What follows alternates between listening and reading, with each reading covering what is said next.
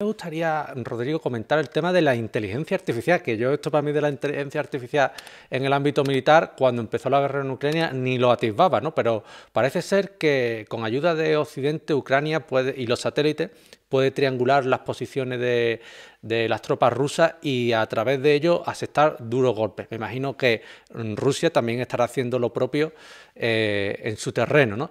¿Cómo está siendo ese desarrollo de la inteligencia artificial? ¿Cómo está ayudando a ambos bandos? ¿Qué nos puede decir de ello, Rodrigo?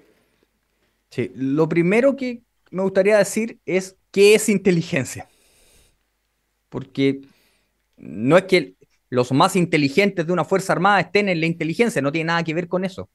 Inteligencia es un área del Estado Mayor donde se planifican los elementos que busca información, la procesa y le permite a los que toman las decisiones anticiparse. Eso es lo más importante.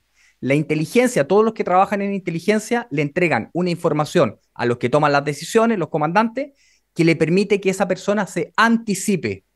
Me explico. Con inteligencia se encuentran dónde están los depósitos de munición rusos. Ok, eso le permite al comandante ordenarle a la artillería batir esos blancos antes que los rusos ocupen esa munición contra ellos. Por lo tanto, está cumpliendo la función.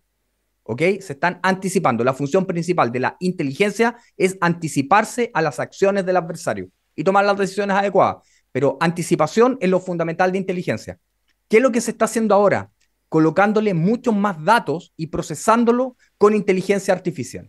Por lo tanto, eso es un elemento nuevo que se está eh, desarrollando. Eh, conocemos algo, algo de lo que está pasando en, eh, en, las fuerzas ucranianas con todo el apoyo de la OTAN. No conocemos lo que está pasando en Rusia, pero si recuerdas, cuando llegaron los HIMARS, hubo muchos ataques a depósitos de munición rusos y este fue muy publicitado. Sin embargo, los rusos luego se dan cuenta, toman una contramedida y esos eh, ataques constantes a los depósitos de munición parecieran haberse esfumado. Por lo tanto, ellos tomaron una contramedida que evita que los ucranianos se anticipen, o sea, le cortan el ciclo de la inteligencia. Lo, nuevo de esto es que con inteligencia artificial se puede mejorar esos tiempos para anticiparse más. Y eso es lo, eso es lo que es interesante, pero van a pasar algunos años hasta que tengamos acceso a esa información y podamos ver cómo realmente lo están realizando. Nosotros solamente estamos viendo los efectos,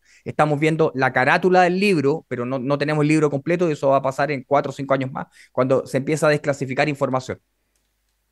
Pues desde luego que es muy interesante, Rodrigo, y yo por mi parte te agradezco.